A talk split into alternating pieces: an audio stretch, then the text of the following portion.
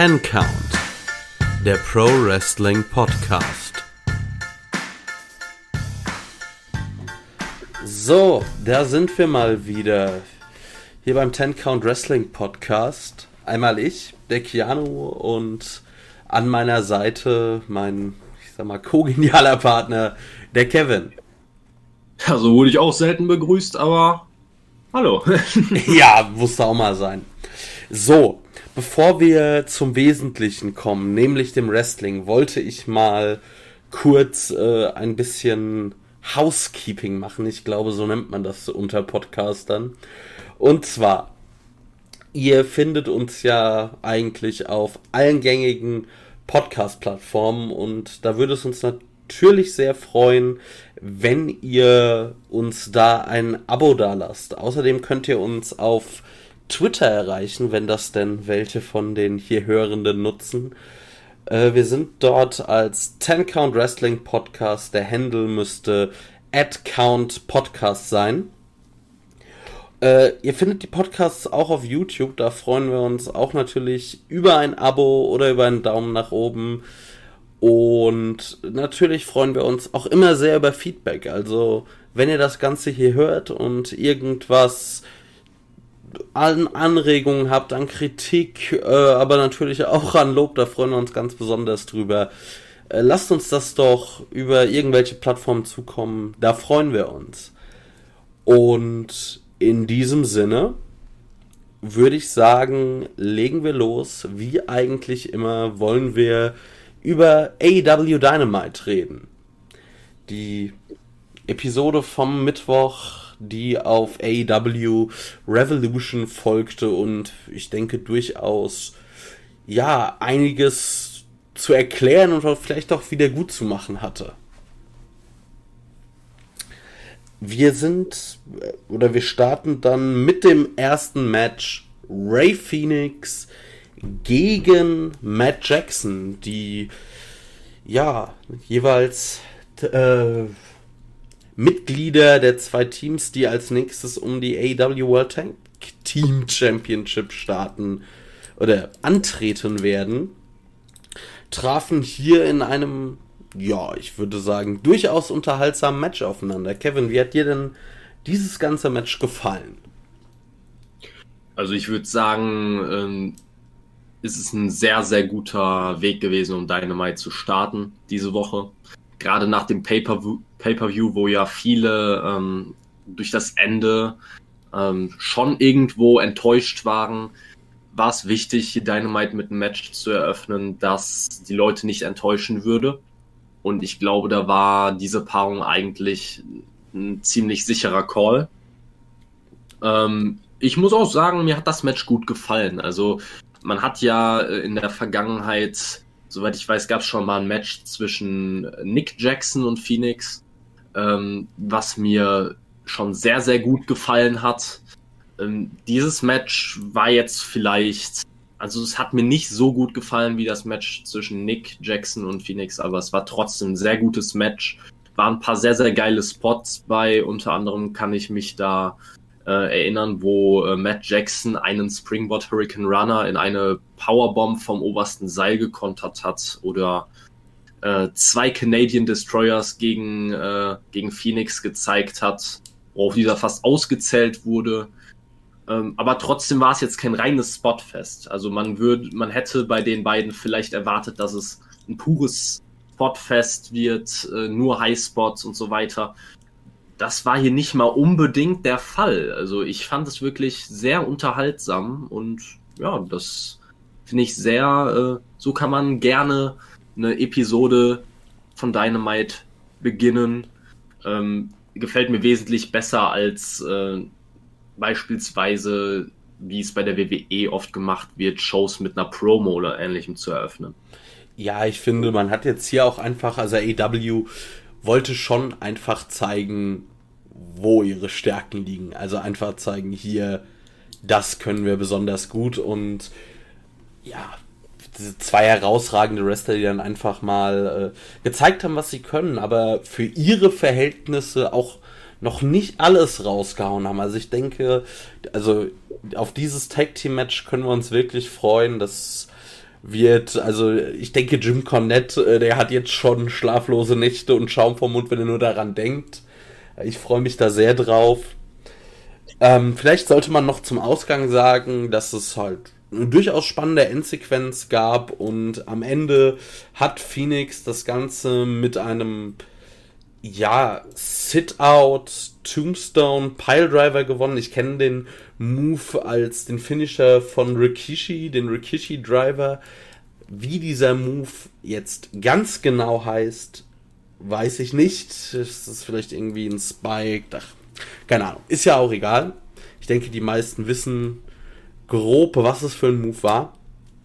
Und ja, also ich denke, also ich fand das Match sehr gut aber man hat trotz alledem noch gemerkt, da steckt noch mehr drin. Die haben noch nicht alles gezeigt, die haben noch nicht, sind noch nicht beim Tempo aufs Äußerste gegangen.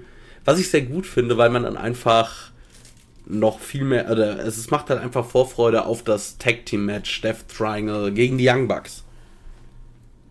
Ja, ich würde da 100% zustimmen. Also, ähm, ich finde es auch weiterhin interessant, dass man diese Geschichte erzählt, dass die Bucks als Tag-Team Weltklasse sind, aber als Singles-Wrestler nicht zwingend gegen Top-Talente bestehen können. Das, das finde ich nochmal gut, weil man da dann noch, ja, man läuft weniger Gefahr, dass eine Person quasi ähm, ja dann später der Shawn Michaels und eine der Marty Jannetty des Tag Teams wird, sondern man hält sie gleich auf, indem man sie halt beide so darstellt, dass sie in Singles Matches halt wenig Chancen haben gegen, äh, gegen erfahrene und gute Upper Midcard bis Main Event Talente. Ähm, was mich auch noch ein bisschen äh, gestört hat, nicht an dem Match an sich, sondern mehr an der Kritik, die es danach im Internet teilweise gegeben hat. Ähm, in dem Match gab es einen Spot, wo Phoenix Nick Jackson, der außerhalb des Rings stand, mit einem Dropkick getroffen hat aus Versehen. Er wollte eigentlich, äh, wollte eigentlich Matt treffen, hat dann Nick getroffen. Matt hat das gesehen, hat daraufhin, äh, ist daraufhin aus dem Ring gegangen und hat Pack quasi als äh, Rache einen Superkick verpasst, und da gab es große Kritik von einigen Leuten, dass die Bugs ja schlechte Faces wären, weil das ja keine Face-Aktion wäre, sondern eigentlich eher typisch für Heels. Ne? Und da habe ich mir dann gedacht, warum ist eigentlich noch immer im Wrestling dieses Schwarz-Weiß-Denken so weit verbreitet? Also über Jahrzehnte gab es, gab es natürlich klare Heel-Face-Verteilungen, aber es gibt doch heutzutage so viele Charaktere, wo es sich einfach anbietet, je nachdem, wie die Storyline äh, gerade verläuft, einfach ein bisschen die Ausrichtung zu ändern. Beispielsweise, äh, zu dem werden wir auch später noch kommen, ein Cody Rhodes ist auch kein klassischer Face. Äh, deswegen, ich finde es ein bisschen schwierig, da den Bugs einen, äh, einen Strick draus zu drehen, dass sie keine guten Faces sind. Äh, ich finde das sogar eher ist irgendwo nochmal ein kleiner Pluspunkt, was Realismus angeht, weil niemand ist grundsätzlich von Grund auf gut oder schlecht. Ja, auf gebe ich dir vollkommen recht. Ich finde auch, man muss sich so ein bisschen davon ähm, lösen, dass jetzt, ich sag mal, ein Face muss immer quasi ein John Cena-Charakter sein, der, ich sag mal, edelmutig, der so der Disney-Prinz ist. Und dass der Heel ganz der Allerböseste sein muss. Ich finde, da gibt es gibt so viel dazwischen. Also mein liebstes Beispiel, guck mal, einer der an sich beliebtesten Wrestler aller Zeiten ist Stone Cold Steve Austin und der war bei weitem kein reiner Babyface. Also ich meine auch in Filmen sind Anti-Helden extrem beliebt und ich finde auch da muss man ein bisschen ja, sich so von starren Klischees lösen. Natürlich kann das auch funktionieren. Du hast einen klaren Face, einen ganz klaren Heel, aber weiß ich nicht. Also ich meine, auch bei AW hast du ja zum Beispiel mit einem John Moxley jemanden, der wohl einer der populärsten Wrestler der Company ist, auch sehr beliebt ist bei Fans, aber dessen Charakter ja wohl auch kein reiner Face ist, der ja einfach wie er es selbst in seinem Charakter immer wieder betont, einfach Spaß an Gewalt hat. Das ist jetzt ja auch nicht das klassische Babyface-Ding und ich finde, das ist so ein bisschen, das ist doch überholt. Ja, das sehe ich ähnlich. Was ich mich auch nach dem Match ehrlich gesagt gefragt habe, ist, ähm, jetzt gab es dieses Match und oftmals wird es ja in Tag-Team-Fäden gemacht, dass dann die anderen Partner des jeweiligen Teams noch auch nochmal aufeinandertreffen werden. Jetzt hat allerdings Phoenix dieses Match, wie du schon angesprochen hast, gewonnen. Und Pack wurde über die letzten Wochen sehr, sehr stark aufgebaut. Äh, wenn man jetzt die klassische 50-50 Booking-Route nehmen würde, müsste Nick Jackson Pack in einem Einzelmatch besiegen. Man könnte allerdings natürlich auch, äh, wie ich das vorhin gesagt habe, begründen, dass die Bucks einfach als Singles-Wrestler nicht besonders gut sind und Pack deswegen auch das Einzelmatch gewinnt und dafür die Bucks im Tag-Team-Match stärker aussehen. Aber das äh, wird sich die nächsten Wochen, denke ich mal, zeigen. Ja, ach, ich weiß nicht, ich, das ist auch so ein eigentlich ja klassisches WWE Tag Team Match Aufbau. Wir lassen erstmal die ganzen, ganzen Teile des Teams gegeneinander antreten. Gebt denen doch irgendwie noch ein, noch ein Promo-Duell, noch ein paar Brawls. Es muss ja auch keine absolut persönliche Blutfehde werden, sondern einfach, man kann das ja schon auf einem gewissen kompetitiven Level halten und ich meine, mit einem Pack und einem Ray Phoenix dann schon so ein bisschen machen, wir wollen halt unsere Gegner nicht nur besiegen, wir wollen sie vernichten und darüber halt so ein bisschen gehen. Man muss ja da. Ich finde, das Match braucht keinen so riesigen Aufbau. Das ist, finde ich, einfach. Du hast ja eben gerade durch diese Battle Royale haben sie die ähm, Legitimation auf das Match. Das baust du ein bisschen auf und dann lässt es knallen. Ja, das sehe ich ähnlich. Ähm, was auch noch interessant ist zu erwähnen, während dem Match haben auf der Tribüne ähm, SCU, also Christopher Daniels und Frankie Kazarian gesessen und haben sich das Match angeschaut. Ähm, da deutet vieles auf ein künftiges Tag-Team-Title-Match der beiden hin. Es gibt ja auch die Story, dass wenn sie nochmal als Tag-Team in einem reinen Tag-Team-Match verlieren sollten, dass sie dann nie wieder zusammen antreten wollen.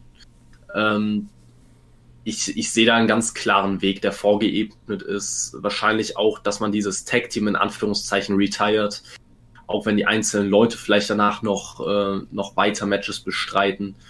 Ja, ich bin sehr gespannt, was da die nächsten Wochen passiert. Die Tag Team Division in AEW, die nimmt auf jeden Fall keine Auszeit. Da geht es ordentlich rund. Ja, das ist, finde ich auch sehr, sehr gut. Ja, damit ist eigentlich auch schon alles mehr oder weniger zu diesem Match gesagt. Also vielleicht noch kurz erwähnen, dass SCU, glaube ich, auch aktuell das Nummer 1 Team in den Rankings sind. Also sie natürlich dadurch auch einen sehr legitimen Anspruch auf ein Titelmatch haben. Ähm, und dann ging es weiter mit einem sehr, sehr heiß erwarteten Segment, weil es ging, wir hatten eine Promo oder ein Videosegment von John Moxley und Eddie Kingston, die sich zu dem ja, Ausgang des Exploding Barbed Wire Deathmatchs bei Revolution geäußert haben. Äh, wir haben das Ganze ja eher als Rohrkrepierer bezeichnet und das war es ja nun mal leider auch. Und ich fand aber den Weg, den sie gewählt haben, ganz gut. Und zwar, dass sie es damit begründet haben, dass Eddie Kingston diese Explosion so gesellt hat, dass er halt, ja, man kann es glaube ich grob zusammenfassen, eine Panikattacke hatte und deshalb dort einfach dann im Ring lag und sich nicht gerührt hat. Ja, ich finde auch, die Erklärung, die sie gewählt haben, war sehr gut gemacht. Nicht nur mit der Panikattacke, sondern auch wie er begründet hat, dass er die Panikattacke bekommen hat. Er hat das verglichen mit äh, seiner Zeit damals, als er erfahren hat, dass er ins Gefängnis muss und äh, dass er damals eine ähnliche Panikattacke bekommen hat und dass ihn einfach diese Vorstellung, in die Luft gesprengt zu werden, einfach fertig gemacht hat in der Situation. Ich, äh, ich kann da einfach nicht viel zu sagen, außer dass Eddie Kingston genial ist. Also ganz ehrlich, Eddie Kingston ist der King of Realness. Der, der könnte mich davon überzeugen, dass die Teletubbies real sind. Der Mann könnte rosa Prinzessin Kleider an die Hells Angels verkaufen. Ganz ehrlich, also der könnte alles, wirklich alles mir verkaufen und mir weiß machen, dass es tatsächlich so ist. Also unglaublich. Ja, also ich finde, du hattest in dem Segment wohl zwei der besten oder authentischsten Talker oder Mike zwei der besten, die AEW zu bieten hat. Also auch Moxleys Einwände immer wieder in diesem Segment fand ich, es war großartig. Und ich finde auch einfach, dass man mal ähm, einen anderen Ansatz wählt, also einen sehr realen und damit ja auch zum Beispiel auf psychische Probleme so ein bisschen eingeht, finde ich sehr, sehr gut. Also es ist mal was, was man in dieser bunten, ja, teilweise auch sehr klischeebeladenen Welt des Wrestlings nicht so häufig hat und deshalb einfach gut oder ich sehr gut finde. Das gibt dem diesem ganzen Thema so halt wirklich, ja, wie du schon sagtest, eine Realness. Also Eddie Kingston, den kauft man auch sein Gimmick einfach komplett ab, wenn das überhaupt ein Gimmick ist. Der wirkt halt einfach wie so ein ja, Straßenschläger in der meisten Zeit und das kauft man ihm voll und ganz ab und das finde ich sehr gut. Also man hat eigentlich, finde ich, sehr viel schon von dieser Katastrophe damit abgewendet. Bist du noch da, Kevin? Ah, wir haben kleine technische Probleme. Wir melden uns, denke ich, gleich wieder. Hörst du mich gerade? Jetzt höre ich dich wieder. Du warst ein bisschen weg. Na, eigentlich war bei mir aber nichts, deswegen hat es mich ein bisschen gewundert. Hast du mich denn noch gehört? Ja, ich habe dich noch gehört. Ah ja gut, dann können wir da ja nahtlos eigentlich weitermachen.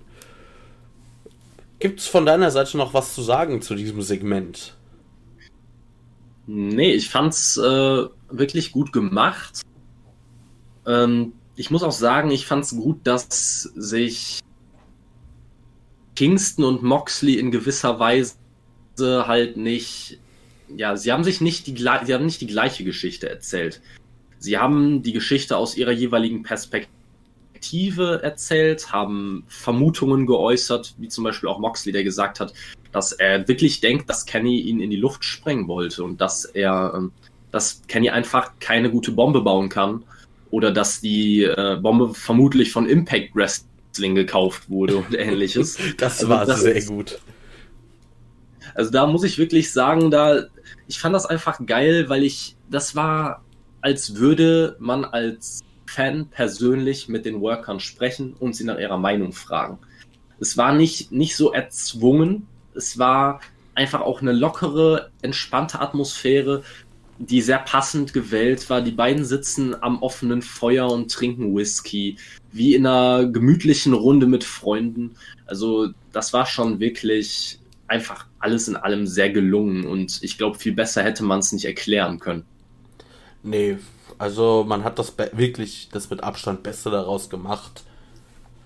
Und in diesem Sinne würde ich sagen, wir gehen weiter im Text. Da hatten wir ein Segment, äh, was man, wie ich finde, kurz halten kann. Wir hatten ein Match von Cody gegen einen Jobber. Das ganze Match war innerhalb von, naja, wenn es zwei Minuten waren, war es viel ähm, beendet. Und ja, danach gab es, oder hat man jemanden gehört, der sich aus dem Publikum meldet. Das Ganze war dann Penta El Cerdo. Und ja, der hat dann ein paar Beleidigungen gegen Cody geschmissen, die meisten mit Hilfe eines Dolmetschers. Und dann gab es noch einen kurzen Brawl. Das Ganze wurde dann auch wieder getrennt und man hat damit so, oder somit ein Match der beiden aufgebaut. Ich muss sagen, ich fand das Ganze irgendwie sehr, sehr unnötig, weil es auch einfach, es war nicht wirklich authentisch, es wirkte, es wirkte halt sehr erzwungen und so konstruiert. Also, mhm. ich weiß nicht. Also ich finde, da, das ist so, wäre auch sowas gewesen. Da brauchst du keinen großen Aufbau, setzt du einfach ein Match der beiden an. Ja, ich, äh, ich weiß auch nicht, was man da noch vorhat, ob man da große Pläne hat, warum man diesen Weg gehen musste. Ich, äh, also erstmal das Squash-Match an sich, wie du schon gesagt hast, es ging, glaube ich, nicht mal eine Minute. Äh, Seth Gargis war der, war der Jobber, der eigentlich auch vom rein vom Körperbau von Seth Gargis gerade die, äh, die etwas stämmiger gebauten Jobber, da geht man ja meistens von aus, dass es zumindest nicht innerhalb von wenigen Sekunden vorbei sein wird. Aber war es. Cody wurde sehr stark dargestellt. Danach kam dieses, erst sollte es ein Interview geben mit Tony Schiavone, äh, wo er dann über seine Schulterverletzung und seine Niederlage bei Revolution sprechen wollte. Wie du dann gesagt hast, dann das Ganze mit Penta, das wirklich aus dem absoluten Nichts kam.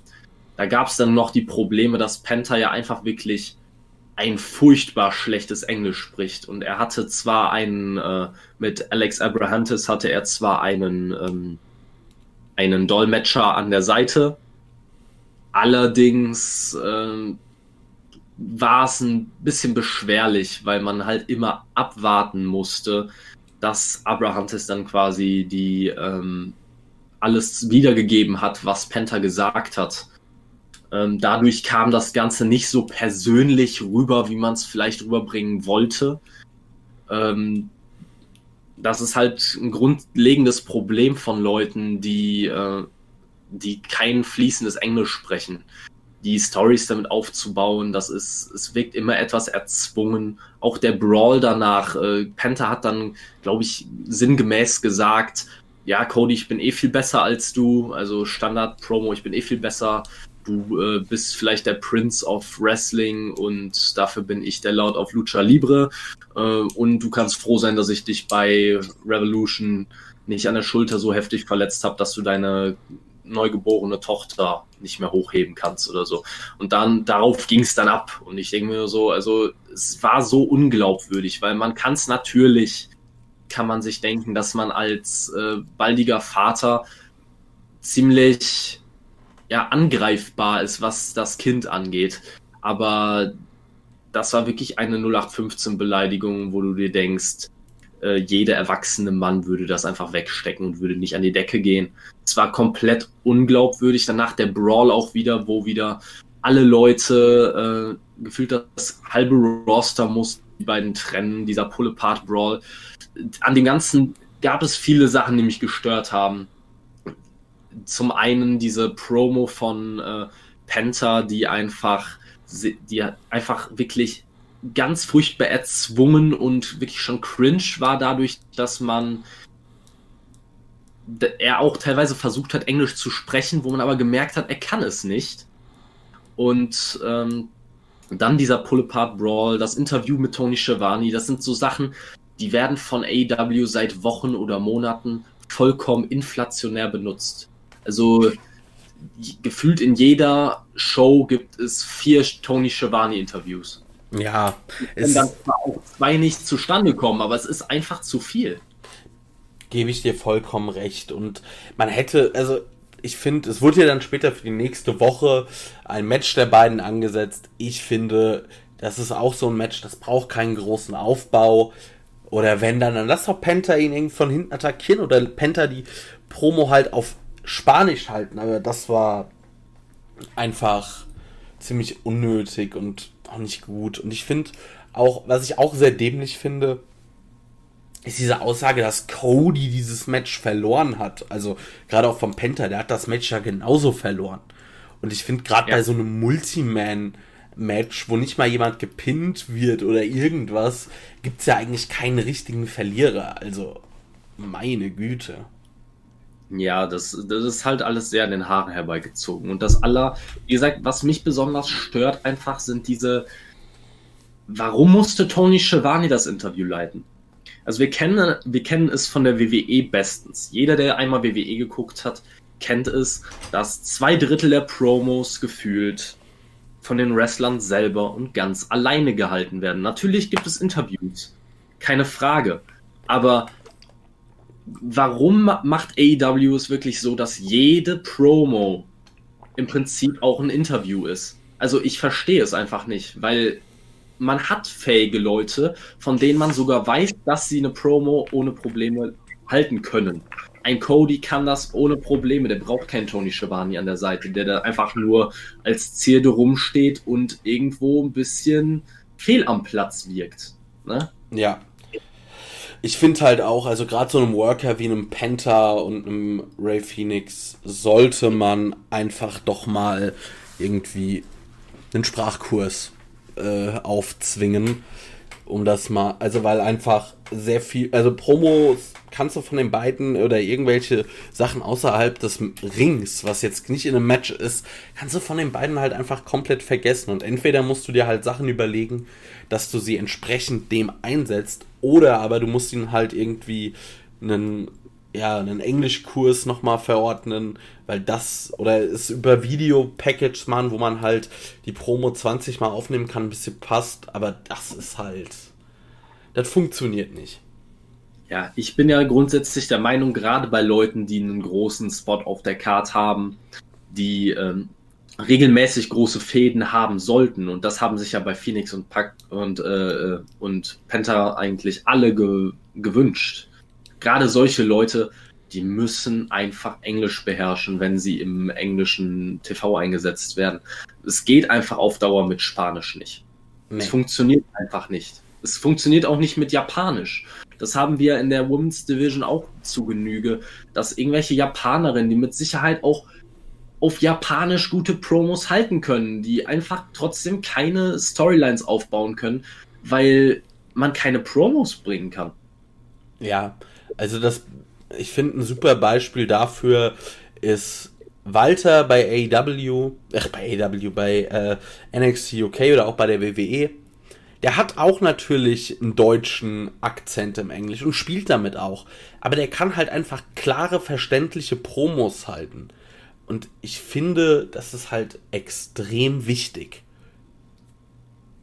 Ja, wie, also ich habe kein Problem mit Akzenten. Die kann, kann man halt schwer ablegen. Aber äh, trotzdem zumindest mal ver verständlich rüberkriegen, was man genau ausdrücken möchte, ohne dass es sich so anhört, als müsste man im Satz noch viermal überlegen, ob man den Satz doch nochmal anders formuliert, nur um dann am Ende so einen Halbsatz rauszukriegen, der keinerlei Sinn ergibt.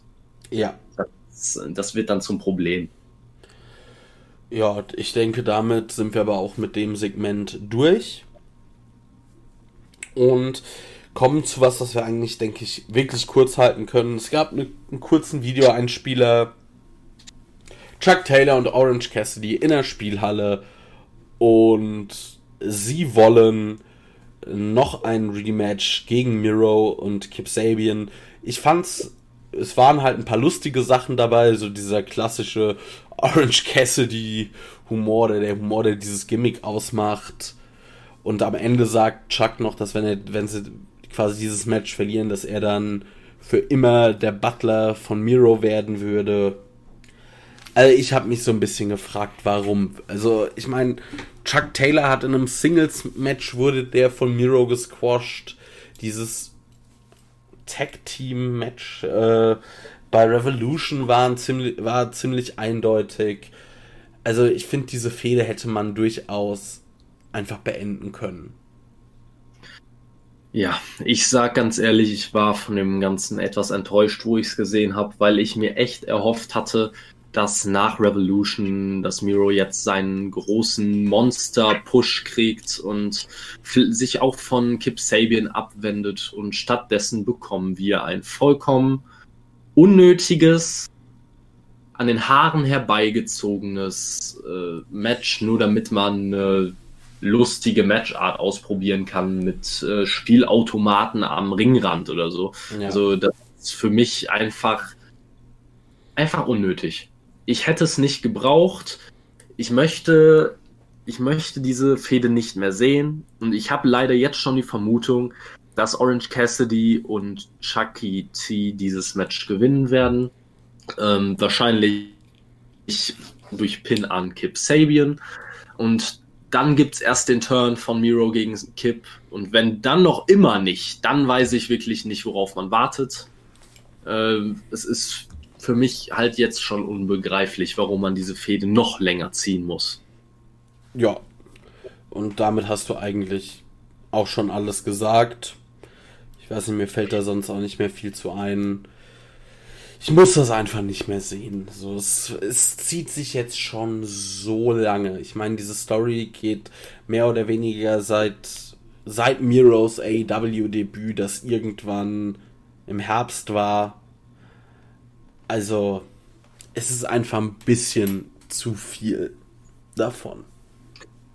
Inzwischen ist es schon wirklich nicht nur ein bisschen zu viel. Also inzwischen ist es viel zu dick aufgetragen ähm, und ich sehe halt auch keine Legitimation mehr dafür, warum die beiden, also warum Chucky T oder Orange Cassidy da irgendwelche Matches noch kriegen sollten. Ich meine, klar, ich verstehe vielleicht die Motivation dahinter, dass man Orange Cassidy nochmal einen Sieg mitgeben möchte, weil man ihm das ganze Momentum auch nicht rauben möchte. Aber das hätte man sich vielleicht auch mal überlegen müssen, bevor man ihn in so eine Fehde steckt.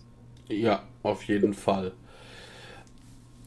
Damit würde ich sagen, ist dazu alles gesagt. Dann, so wollte, oder dann, dann gab es mal wieder ein Interviewsegment mit Tony Schiavone und es kam dann raus Sting.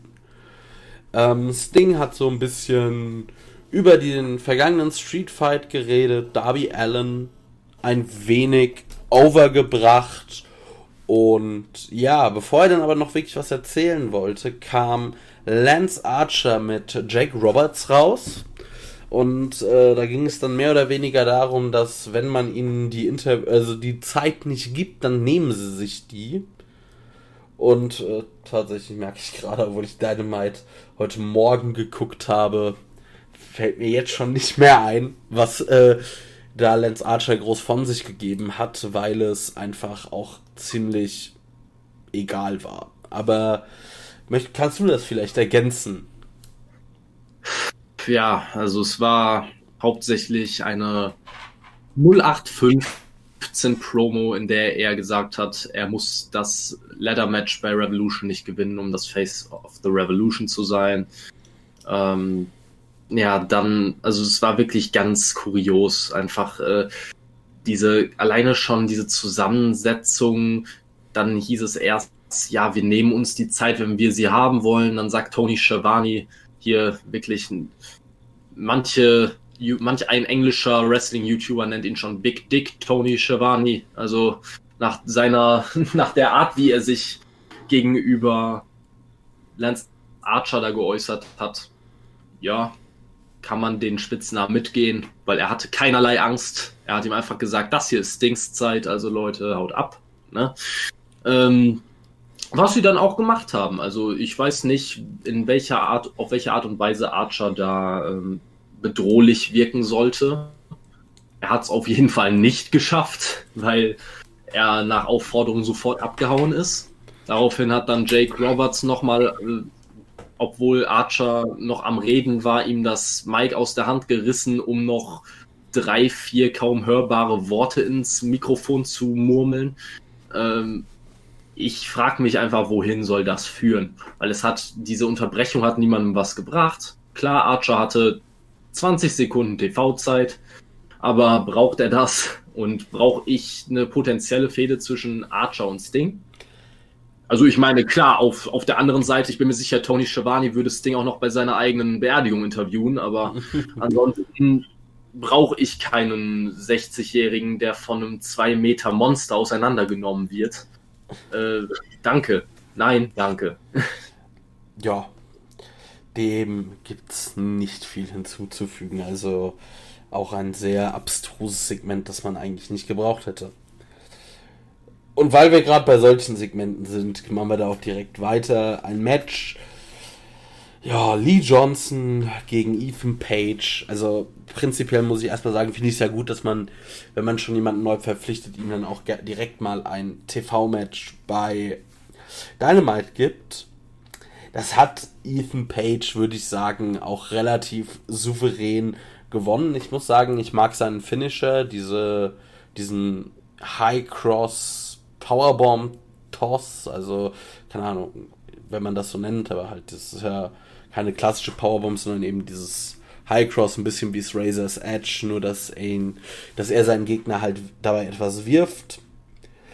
Und nach dem Match hat Ethan Page weiterhin Lee Johnson attackiert. Cutie Marshall, der zwar mit am Ring war, hat nicht eingegriffen, sondern sich das einfach nur angeguckt und ja, dann kam Dustin Rhodes raus, hat den Save gemacht und ja, Ethan Page zieht ab, genauso wie Cutie Marshall. Und da baut man jetzt eine Fehde weiter auf zwischen Cutie Marshall und äh, der Nightmare Family. Ihre Meinung, Kevin? ja, ähm, ich fand das Match an sich wirklich überraschend gut. Ich würde es fast schon nicht überraschend gut nennen, weil ich von Lee Johnson eine Menge halte. Ich finde, Lee Johnson ist eigentlich das geborene Babyface und der perfekte erste Dynamite-Gegner für Ethan Page, den man als Heel halt overbringen wollte. Ähm, hat sehr gut geklappt. Ähm, es gab auch einen Spot, wo sich im Match Lee Johnson am Knöchel, glaube ich, verletzt hat. Und ähm, daraufhin hat ihm auch Cutie Marshall schon die Hilfe äh, verweigert. Der Referee hat, hat äh, Lee Johnson nochmal gefragt, ob alles in Ordnung ist. Äh, er lag dabei ein bisschen auf dem Boden und ich kann mich an die Szene erinnern, wo Ethan Page einfach nur mit den, mit den Achseln zuckt und ihm daraufhin einen Big Boot verpasst. Also es war wirklich ein gutes Match, um Ethan Page overzubringen. Lee Johnson hat auch einiges an Offensive zeigen dürfen. Sind beides für mich sehr interessante Leute, gerade für die Zukunft. Auf jeden ähm, Fall. Ja, Ethan Page finde ich auch. Äh, irgendwas hat der Mann. Also ich war am Anfang nicht besonders überzeugt von ihm als äh, als ja als Mystery Teilnehmer an dem Ladder Match bei Revolution. Da war ich relativ ernüchtert, weil ich mir andere Namen erhofft hatte. Ähm, aber Ethan Page ist definitiv ein sehr guter, eine sehr gute Verpflichtung für AEW und auch seinen Finisher, den du schon angesprochen hast. Wie oft sehen wir aktuell im Wrestling äh, ein, eine Razor's Edge als Finisher? Also er hat es jetzt Egos Edge genannt. Ähm, es war ein, es war ein super cooles Finish, fand ich, zu einem ziemlich guten Match, das wenig Beachtung gefunden hat. Also solche Matches sehe ich sehr gerne, gerade weil da jetzt keine besonders persönliche Fehde zwar ähm, involviert war, zwischen den beiden zumindest nicht, aber man da ein gutes Match erwarten konnte und das haben sie auch geliefert. Ja, ich denke, also auch das Problem, was ich damit hatte, war, dass ich einfach kein gesondertes Interesse an dieser ganzen Geschichte danach hatte. Also, ich weiß nicht, diese Cutie Marshall-Fehde, das ist sowas. Da finde ich, das ist so eine Storyline, die kannst du einfach bei Dark erzählen und das kurz bei Dynamite zusammenfassen. Dann gibt, fände ich es halt besser, wenn man Lee Johnson und Ethan Page noch ein bisschen mehr Matchzeit gegeben hätte. Weil wie du schon gesagt hast, das war ein gutes Match. Es gibt nicht viel da, oder es gibt nicht wirklich was zu meckern. Halt der Nachgang hat es bei mir etwas zerstört. Ja, ich würde da noch ein bisschen abwarten, wie sie diese Fehde dann letztendlich wirklich durchziehen, wenn, wenn es zu den Matches kommt, die daraus resultieren sollten. Wenn, wenn daraus wirklich ein Match zwischen Dustin Rhodes und QT Marshall resultiert, dann brauche ich diese Fehde auch nicht. Wenn man allerdings beispielsweise einen Lee Johnson oder einen Nick Camarado oder ähnliche Leute da irgendwie in irgendeiner Weise einbaut, um denen erste größere TV-Spots zu geben, dann finde ich das gut gemacht. Aber wenn ich QT Marshall nachher gegen Dustin Rhodes im Ring sehen äh, muss, dann danke, aber ich verzichte. Ja, ich finde halt irgendwie einfach, die Story wird, also ich finde, sie ist so ein bisschen sie wird so ein bisschen komisch erzählt, weil irgendwie eigentlich ist Cutie Marshall, man merkt ja, das ist schon, er ist schon irgendwie draußen aus der Nightmare Family, aber irgendwie auch nicht. Es ist so ganz komisch. Es wird halt auch irgendwie nicht erklärt, wo das Problem von Cutie Marshall ist. Mhm. Ich glaube einfach, man hat da schon ein paar Andeutungen gemacht und man erhofft sich jetzt, dass die Fans diese Andeutungen klar wahrgenommen haben ich denke da zum Beispiel an das äh, Dynamite-Debüt von Lee Johnson. Mhm. im Tag Team Match gegen Cody, als er dann im Nachgang allen Leuten gedankt hat, unter anderem selbst nach Brandy Rhodes hat er gedankt, aber einem Cutie Marshall nicht. Und man hat im Hintergrund gesehen, da stand Cutie Marshall und war nicht besonders begeistert davon. Ähm, das sind so Sachen, wo ich mir denke, das könnte ein Aufhänger sein, den manche Fans halt nicht so richtig registriert haben. Aber das sind so kleine Sachen, mir gefallen die sehr gut, weil ich, ich meine, das ist ja auch einfach eine kleine Bestätigung, die man als Fan immer mal gerne hat, wenn man auf Kleinigkeiten achtet. Und man wird Wochen später quasi dafür belohnt, dass man dieses Easter Egg, diese Kleinigkeit, dass man sich die gemerkt hat, dass man, dass man es gesehen hat und daraus eine wirkliche Fehde entsteht. Man fühlt sich einfach gut dadurch. Und ich muss sagen, mich spricht sowas an. Ja, da gehe ich auch. Ich gehe damit, dass es gut ist, dass man die Zuschauer belohnt.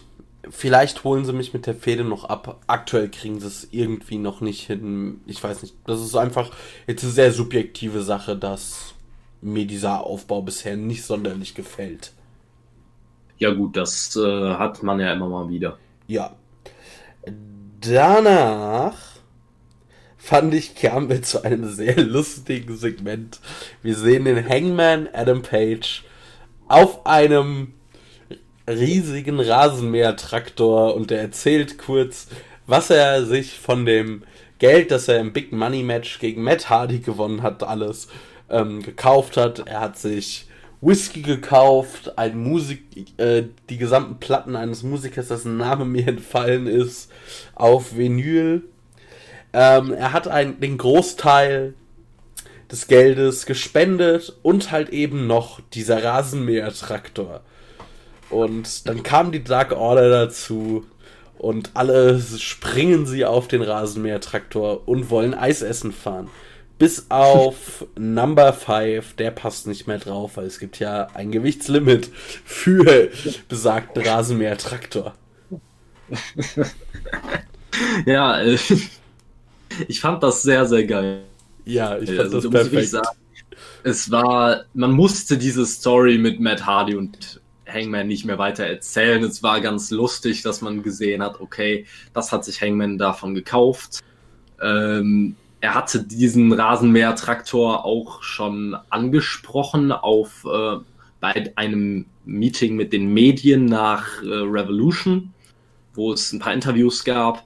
Aber dass man das jetzt hier auch bei Dynamite gebracht hat, das war genial. Vor allem einfach dieses Bild, wo die gesamte Dark Order bis auf Alan Angels auf der auf dem Rasenmäher-Traktor stehen und sie sich Eis holen und äh, Johnny Hangi äh, sitzt quasi fast schon auf dem Schoß von Hangman, aber eher vor ihm, wie sein kleiner Sohn und ist einfach nur stolz darauf, dass er mitfahren darf. Das war einfach, das war eine geil, das war ein geiles Segment. Und äh, es war vor allem gut, um auch noch eine Woche zu gewinnen, bevor man Hangman in irgendein unnötiges weiteres Programm schmeißen würde eben drum. Und ich fand es einfach sehr schön, weil das somit das erste Mal eigentlich war seit, naja, gefühlt mindestens All Out im September, dass man mal wieder einen fröhlichen Hangman gesehen hat. Und dieses ganze Segment mit der Dark Order, das ist halt einfach so ein bisschen, das ist so eine Feel-Good-Story und das finde ich sehr schön. Und natürlich, was man auch nicht, äh, nicht außen vor lassen darf. Wir haben vor ein paar Wochen über Alex Marves gesprochen und es bleibt dabei, er kriegt die absurden Interviews und sie passen perfekt zu ihm. Ja. Er lässt einfach noch absurder und noch lustiger wirken und genau da passt dieser Mann rein.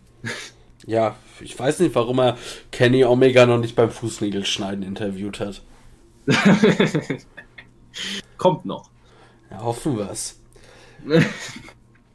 ja, und dann kamen wir zu einem auch durchaus spannenden Segment. Es sollte mal wieder ein Interview mit Tony Schiavone geben und er kündigt Christian Cage an, aber irgendwie hat sich da jemand backstage verhört und dann kommt eben Kenny Omega mit Don Callis und den Good Brothers. Äh, das komplette Quartett ist vollständig.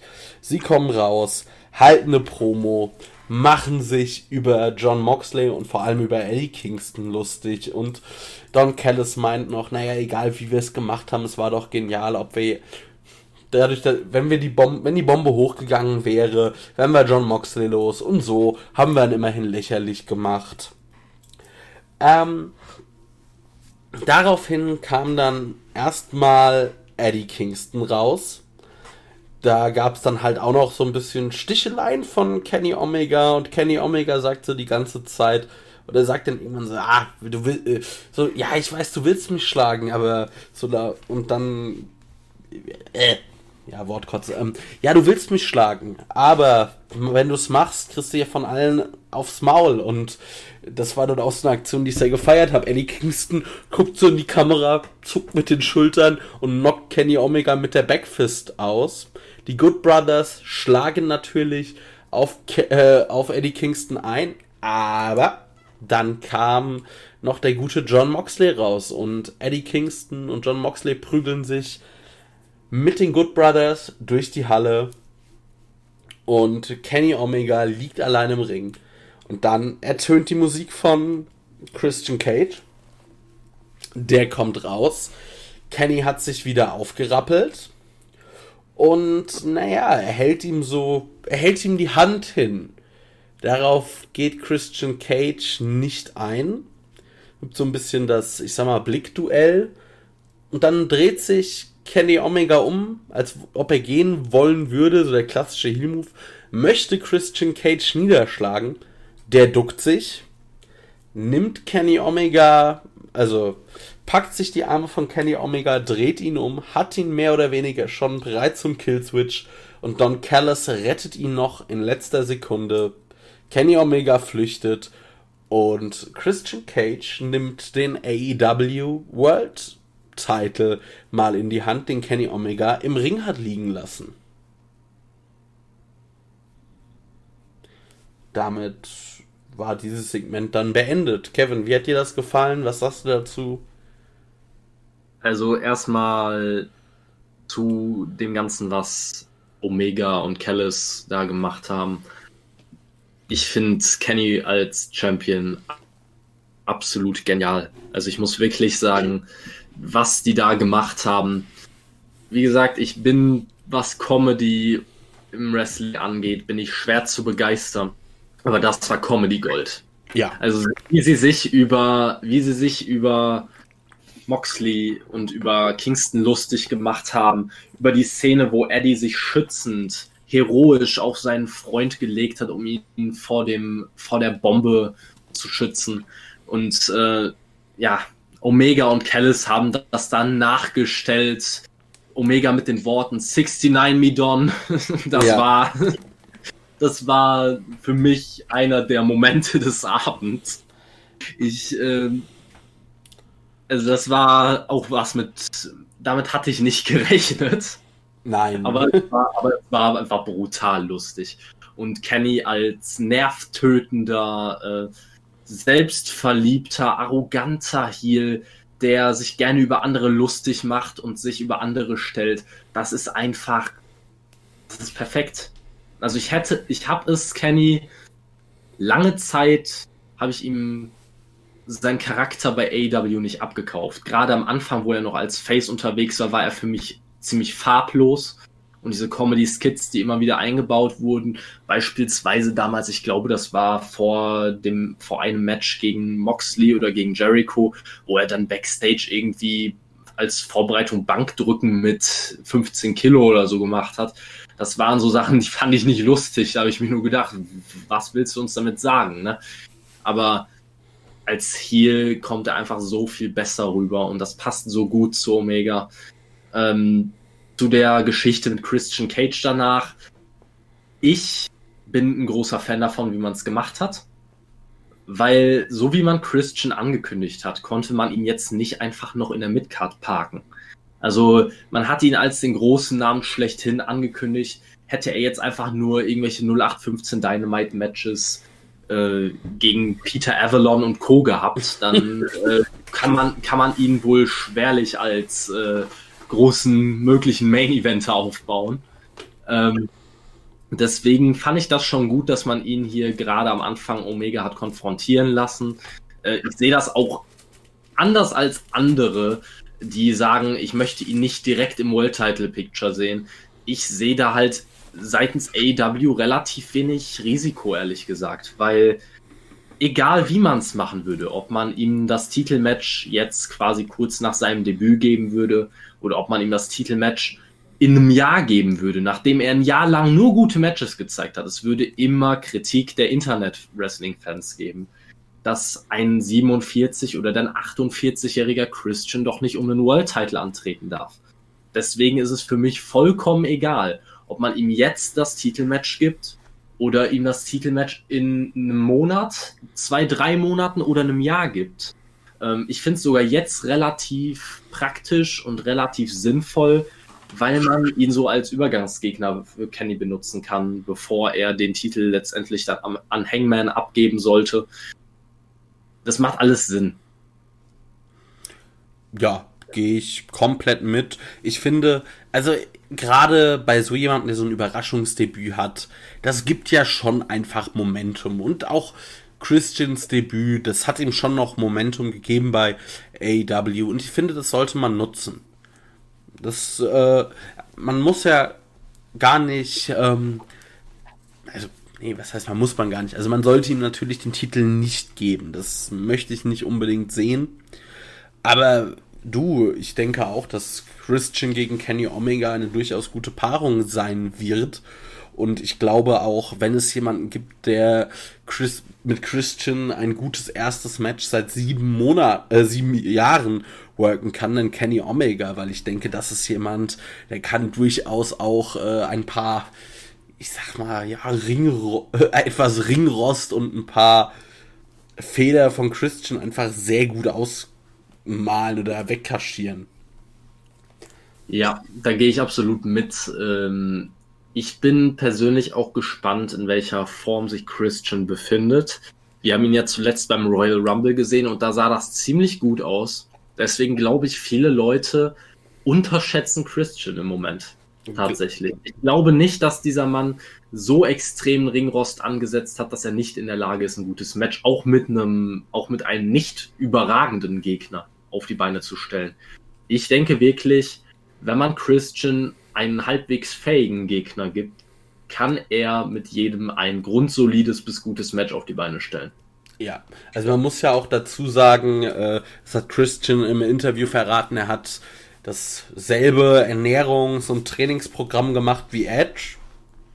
Und der kam doch äh, in sehr, sehr guter Form zurück ins Wrestling.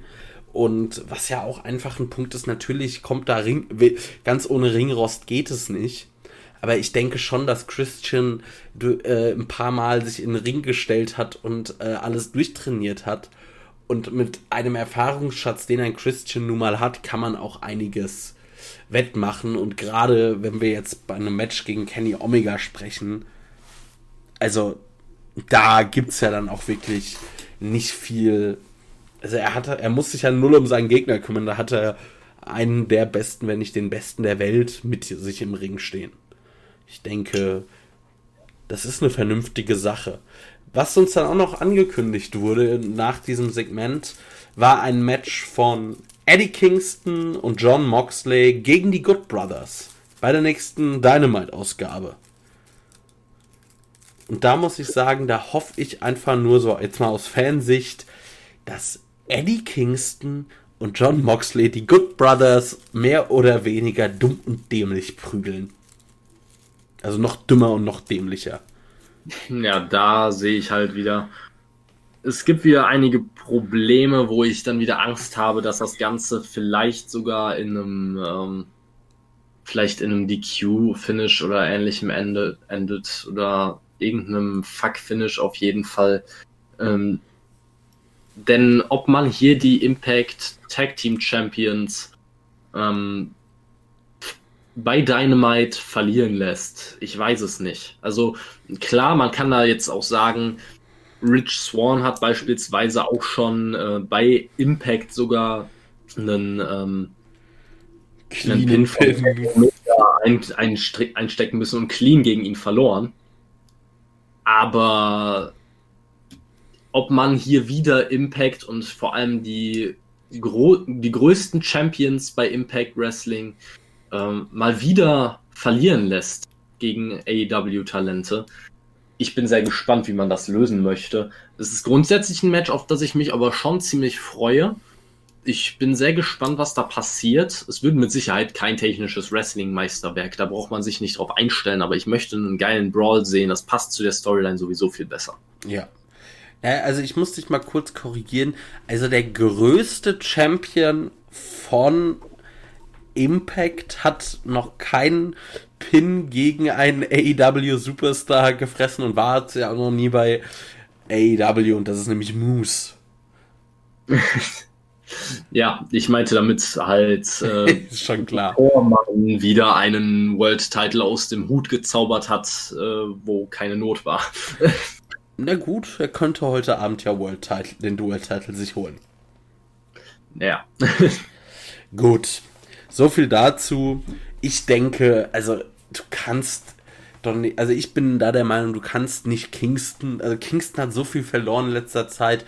Ich finde, Moxley braucht auch mal wieder einen großen Sieg, weil seit Winter is Coming hat er ja auch kaum Matches geworkt oder nicht viel und davon, ja, so also ein paar Multiman-Matches halt irgendwie gewonnen. Aber so ein, also halt ein richtiges Match, wo es auch jetzt lange drauf hinging, dass der Rest war ja meistens irgendwie so Aufbaumatches für die Fehde. Und das ist ja jetzt schon noch ein Match, wo auch eine Fehde ein bisschen kulminiert. Ich finde, das müssten, das bräuchten Moxley und Kingston ganz dringend. Ja, ich sehe nur, dass, äh, dass es da irgendwo halt natürlich eine Legitimation geben muss, warum man Moxley aus dem Titelrennen rausschreibt, wenn man Christian um den Titel antreten lassen möchte. Weil, korrigiere mich, wenn ich falsch liege, vielleicht habe ich irgendein Match komplett verdrängt, aber Moxley hat, soweit ich mich erinnern kann, noch immer kein einziges Match clean gegen Kenny Omega verloren. Nee, hat er auch nicht ja, deswegen gibt es für mich halt keinen Grund, warum Moxley nicht noch ein Match kriegen sollte. Ich möchte es ehrlich gesagt nicht sehen, weil es wäre einfach nur ein Overkill und man kann sich ein weiteres Match der beiden gerne für in ein paar Monaten oder in ein paar Jahren oder so aufheben. Aber ich brauche es jetzt nicht nochmal. Auf der anderen Seite muss man Moxley irgendwas zu tun geben oder man schreibt ihn auf irgendeine brutale Art und Weise raus äh, weil de den mitgrößten Namen von AEW einfach aus, einem, aus dem World Title Geschehen rauszuschreiben, ohne dass es irgendeinen Grund dafür gibt, warum er kein Match mehr kriegen sollte, ist halt irgendwo, da gibt es Logiklücken, wenn das so kommen sollte. Naja, die Sache ist halt ein bisschen, die Logiklücke finde ich, ist dadurch geschlossen. Es war halt ein Match ohne DQ, ohne irgendwas so gesehen war der Eingriff der Good Brothers halt legitim.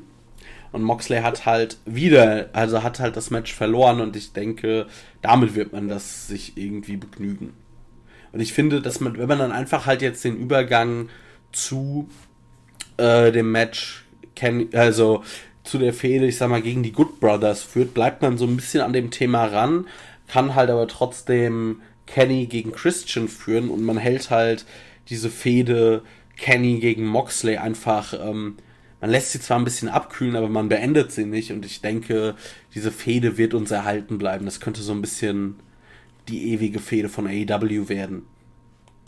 Ja, das sehe ich auf jeden Fall auch so. Äh, welche Route man natürlich auch noch einschlagen könnte, wäre, ähm, wenn Moxley und Kingston das Tag Team Match für sich entscheiden können und dann eventuell ein Match um die Impact Tag Team Titles bekommen.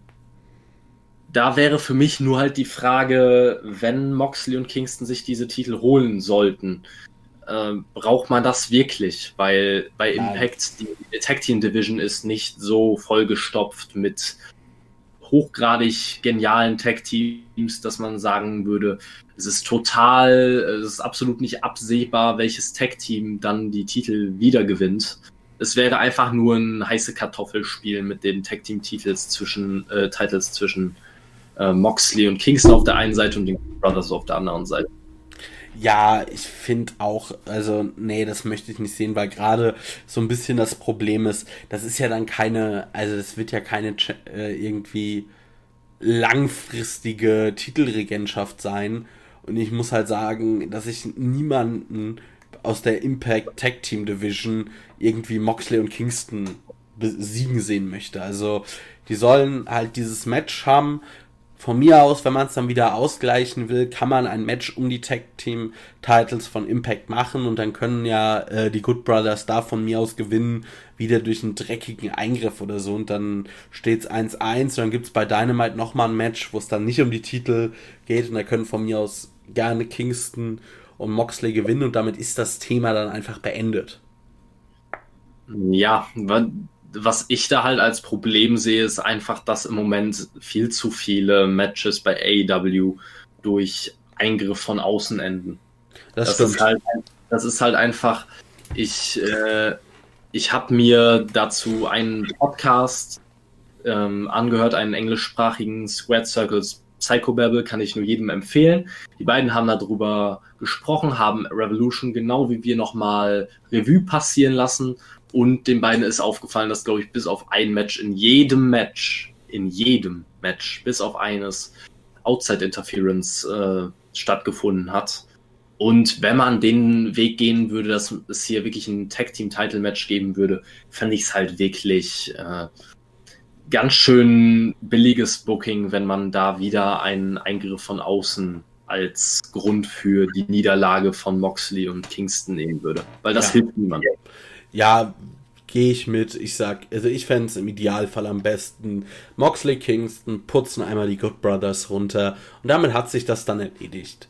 Also ich von mir aus kann auch Moxley dann einfach wirklich relativ ruhig aus dem World Title Geschehen erstmal ein bisschen rausgezogen werden und dann irgendwann wieder eingreifen, weil vielleicht wer weiß, was kommt ist es ja auch gar nicht schlecht, dass man diese Fehde nochmal heiß hält zwischen oder nicht zum Abschluss bringt zwischen Moxley und Omega, dass man halt zum Beispiel wir gehen ja relativ fest davon aus, dass der Hangman durchaus der nächste World Champion nach Omega sein könnte.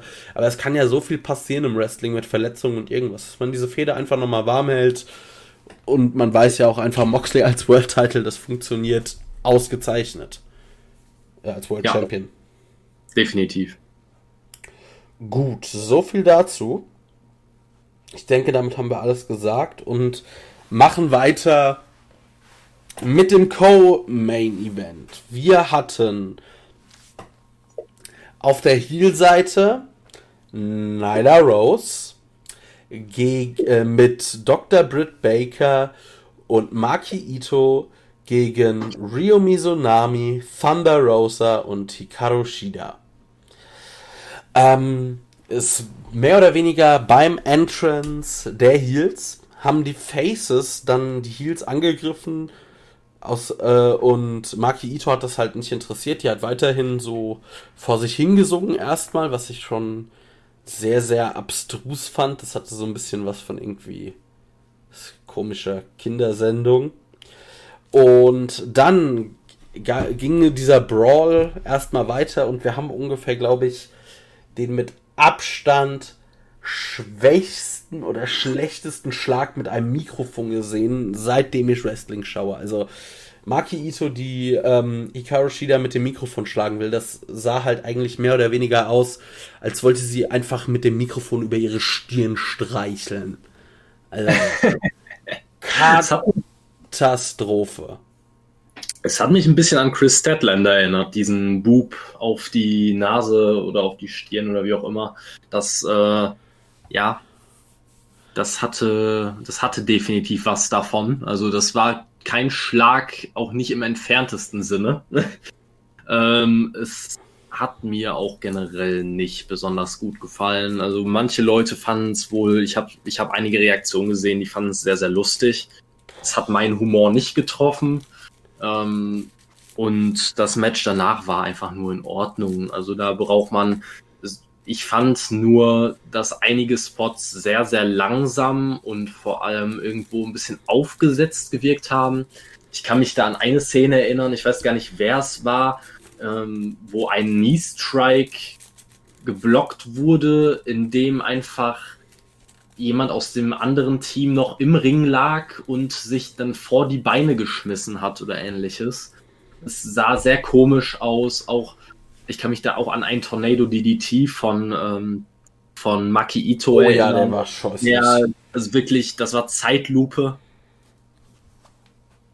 Ach, schwierig, einfach schwierig. Also das Match hat mir nicht wirklich gefallen. Es war in Ordnung. Äh, ich muss sagen, von dem rein, was wir in Ring gesehen haben, war das, ja, das war in Ordnung.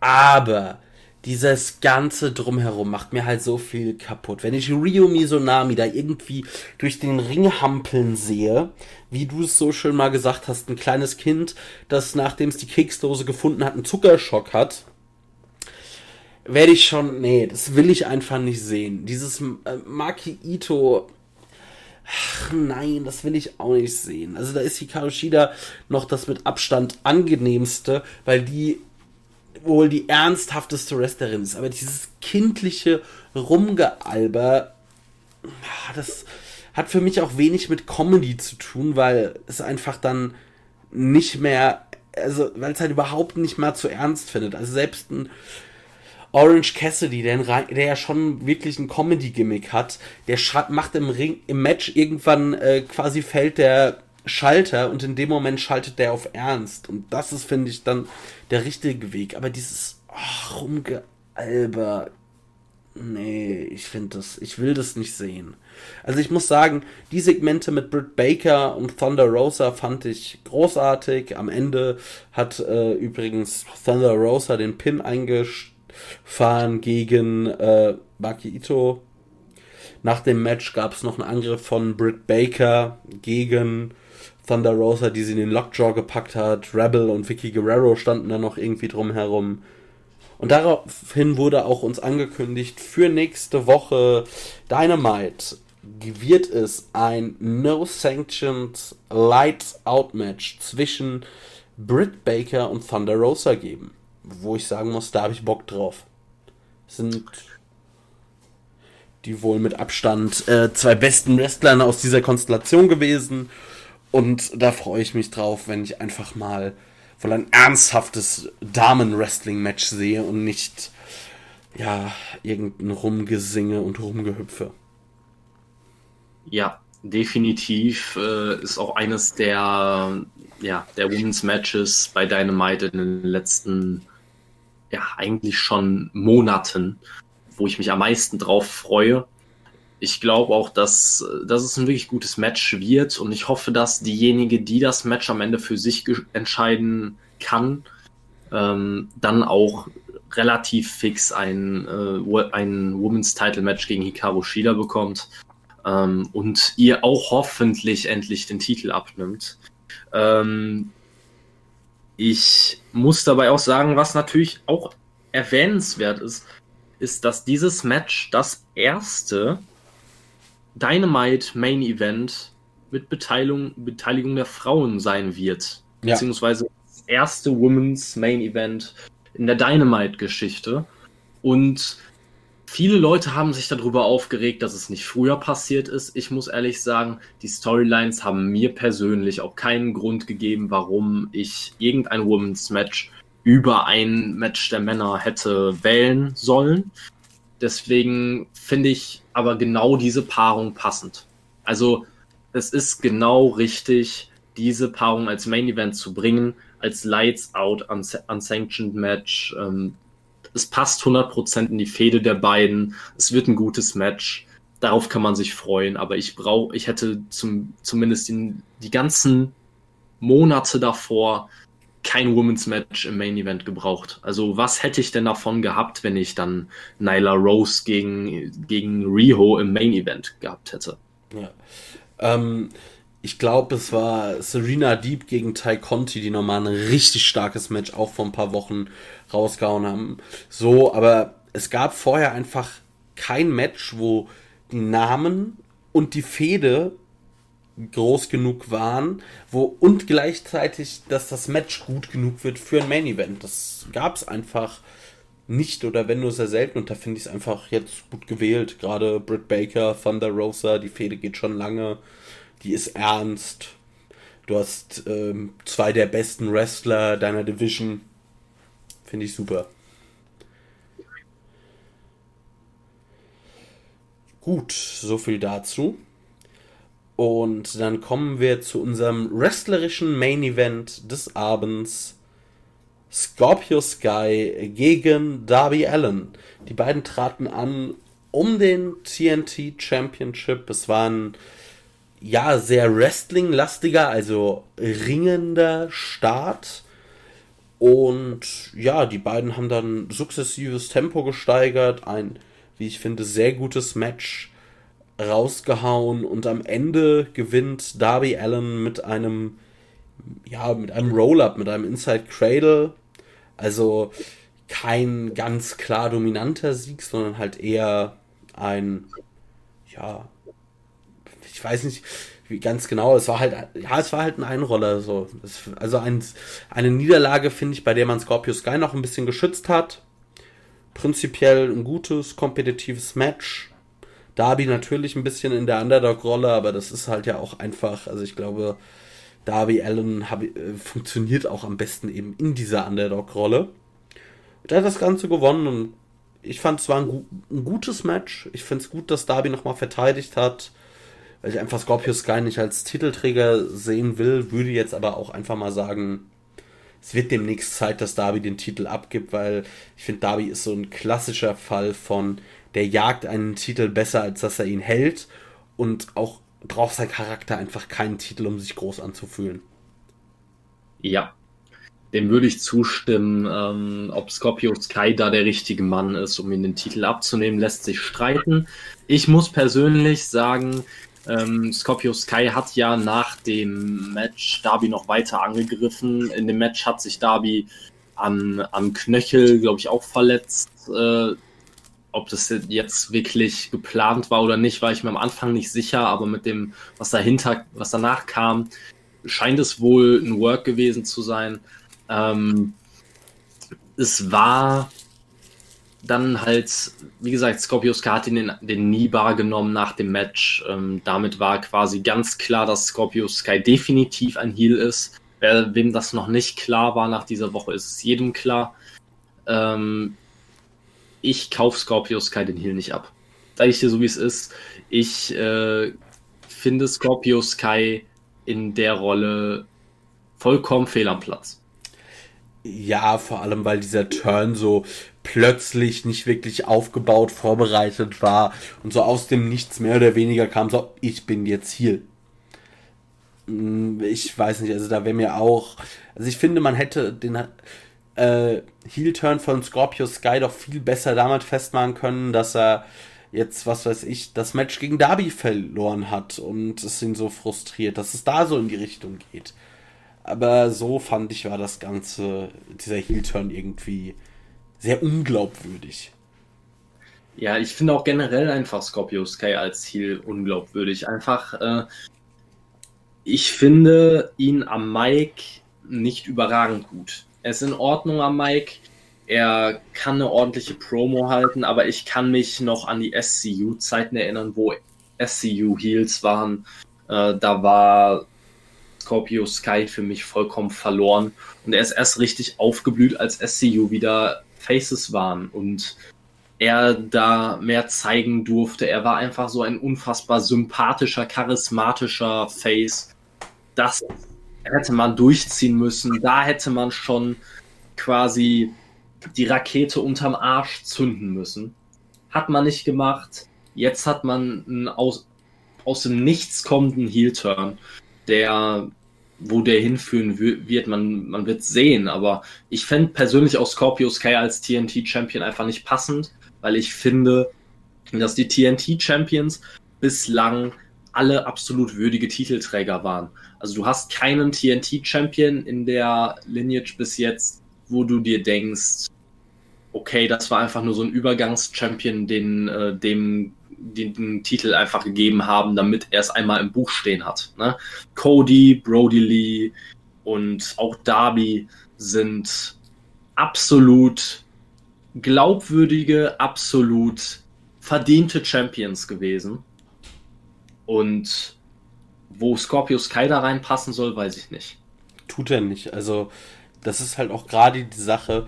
Ähm, ich finde, der TNT-Champion ist nämlich, also klar ist das eher der Midcard-Champion, aber das ist nicht der, ich sag mal, Championship für die Midcard, sondern das hat eher auch ein bisschen was so von teilweise, du bist mehr als ein Midcarder, vielleicht auch äh, Main Eventer oder Main Eventer Potenzial, aber wir haben da gerade keine Verwendung für dich und stecken dich dann halt da rein. So ein bisschen wie wenn bei einer Fußballmannschaft du irgendwie zwei überragende Torwäter oder zwei gute Torwäter hast. Der eine spielt in der Liga und der andere spielt äh, international und im Pokal, dass du das so ein bisschen auch verlagern kannst. Weil ich finde, also der TNT-Champion kann schneller wechseln, äh, ohne an Wert zu verlieren. Aber ich finde, er sollte auch nicht einfach wahllos wechseln. Und ich finde, Scorpio Sky wäre da einfach auch kein glaubwürdiger Champion. Ja, das sehe ich ähnlich. Und was, wie du es gesagt hast, also der, ich finde, bei AEW sind auch ein paar Ähnlichkeiten vom Booking mit New Japan Pro Wrestling zu sehen, wo man deutlich sieht, wo, dass man sich da ein Vorbild an New Japan genommen hat. Und letztendlich ist das mit dem TNT-Titel nicht großartig anders, als es lange Zeit beispielsweise bei New Japan mit dem Intercontinent IWGP Intercontinental Championship war. Ähm, den haben auch Leute wie Jay White oder wie Naito gehalten, ähm, die offensichtlich Main Event Potenzial hatten und nicht einfach irgendwelche nichtssagenden Mitkader, die vielleicht mal in irgendeine Richtung gepusht werden sollen. Ne? Ja, eben drum. Erinnert mich auch so ein bisschen hat's was ähm, auch der X-Division-Title von Impact, den ich aber von seinem Wert her noch niedriger einstufen würde. Aber ich finde auch, also da hat man eigentlich alles richtig gemacht, dass Darby den Titel behalten hat. Ich finde, Darby sollte jetzt halt ein bisschen öfter vielleicht den Titel auch verteidigen, weil, also ich würde jetzt mal behaupten, die Fehde mit Team Test ist rum. Jetzt soll er vielleicht noch ein paar, jetzt soll er vielleicht ein paar Matches haben, ein gutes Programm gegen den nächsten, ja, ich nenne es mal, äh, den nächsten auserkorenen Titelträger oder zukünftigen Titelträger und sich dann vielleicht auch größerem zuwenden. Und ja. ich denke, damit haben wir dieses Match dann auch abgehakt, oder? Ja, ich würde noch einen Spot würde ich gerne erwähnen, der mir positiv in Erinnerung geblieben ist, den ich noch so, so glaube ich, noch nie gesehen habe. Darby hat einen äh, Topi Suicida durch das, und also zwischen dem ersten und dem zweiten Seil hindurch gezeigt. Und Scorpio Sky hat den gekontert in einen Cutter außerhalb des Rings. Also das war, es sah sehr cool aus. Ich habe das vorher so noch nicht gesehen. Und ich muss wirklich sagen, das ist, eine, ist ein Spot, der einem einfach in Erinnerung bleibt. Ja. Aber mehr muss man da, glaube ich, auch nicht sagen. Es war ein absolut gutes Match, was man von den beiden auch erwarten konnte, aber mehr auch nicht. Ja, also ich denke, der Spot sagt auch viel über Darby Allen aus, weil das ist schon mit, der ist durchaus risikobehaftet und äh, es ist auch mit einem Cutter einfach schwierig, noch irgendeinen Spot zu finden, den es halt noch nicht von Randy Orton in seiner langen und illustren Karriere gab, weil, ja, so gefühlt. Also, das ist eine der wenigen Situationen, in der wir noch nicht einen Cutter, also das, so habe ich auch noch keinen Cutter gesehen, aber das ist auch eine der wenigen Sachen. Gut.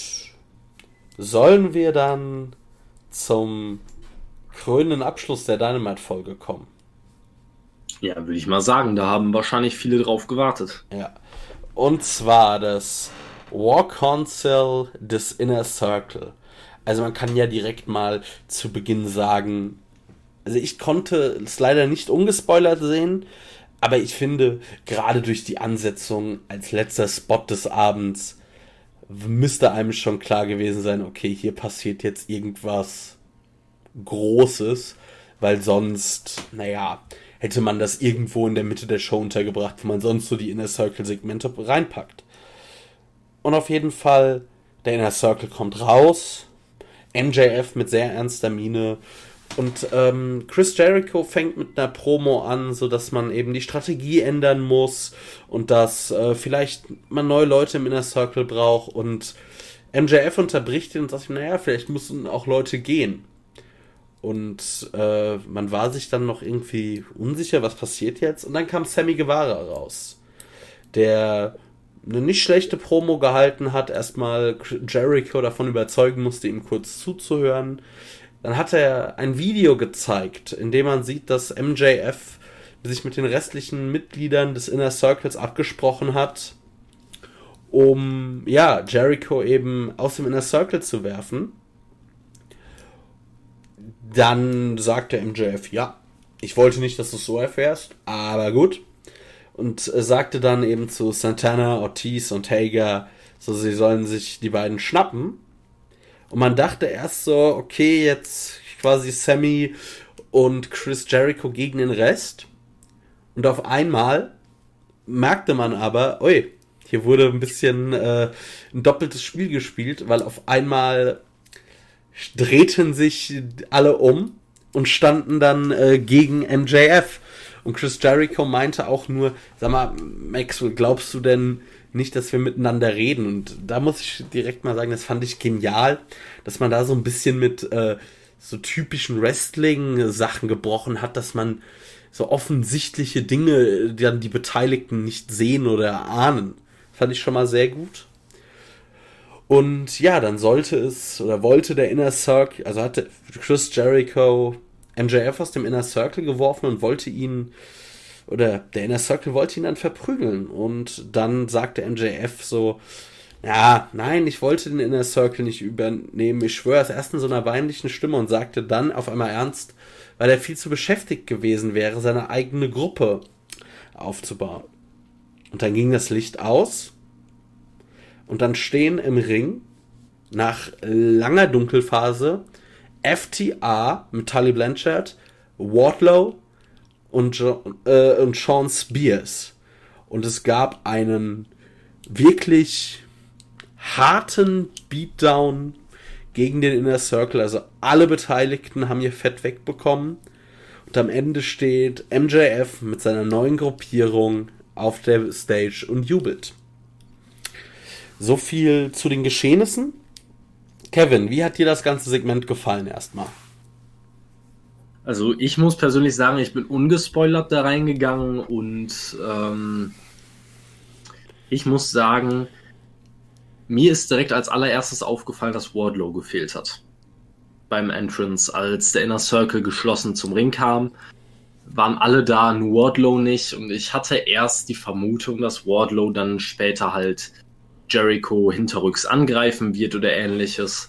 Ähm, also ich habe mit einem Swerve gerechnet, mit einem Double Swerve, den es dann gab, quasi, wo dann ge gezeigt wurde, okay, äh, nein, MJF hat seine eigene, oder, oder anders, äh, Jericho hatte diese, diesen Plan von MJF durchblickt. Damit hatte ich tatsächlich nicht gerechnet weil man es halt, glaube ich, vom Wrestling einfach so gewohnt ist, dass äh, die Babyfaces absolute Idioten sind und solche Sachen nicht durchschauen, dass sie auch auf keinen Fall die ganze Woche auf YouTube, Instagram oder ähnlichem rum, äh, rumspringen und das da erfahren könnten, die, dass sie quasi für alles außerhalb der Wrestling-Welt blind sind. Das ist man einfach gewohnt. Ja. Und ich finde es gut, dass AEW äh, hiermit wieder mal gebrochen hat dass man die Wrestling-Fans, äh, dass man den Wrestling-Fans zeigt, nein, nur weil du ein Babyface bist, bist du nicht ein blinder Vollidiot und läufst in dein Verderben. Ähm, was ich wirklich erfrischend fand. Und dann kam dieser Triple Swerve noch, dass MJF seine eigene Gruppierung äh, gegründet hat und aufgebaut hat. Und ich war sehr überrascht, weil ich hätte bei diesen ganzen Four Horsemen an Andeutungen hatte ich erst Cody in, äh, im Sinn und dachte, er würde der Leader dieser neuen Gruppierung werden. Äh, dass es jetzt MJF wurde und Wardlow dann quasi auch noch damit einbegriffen, inbegriffen war, ähm, fand ich am Ende aber trotzdem sehr cool. Ähm, das Einzige, was ich ein bisschen schwierig finde, ist, man hat die ganze Zeit diese Four Horsemen Andeutungen gemacht. Ähm, jetzt sind es fünf Mitglieder, plus Tully Blanchard sind es eigentlich sogar sechs.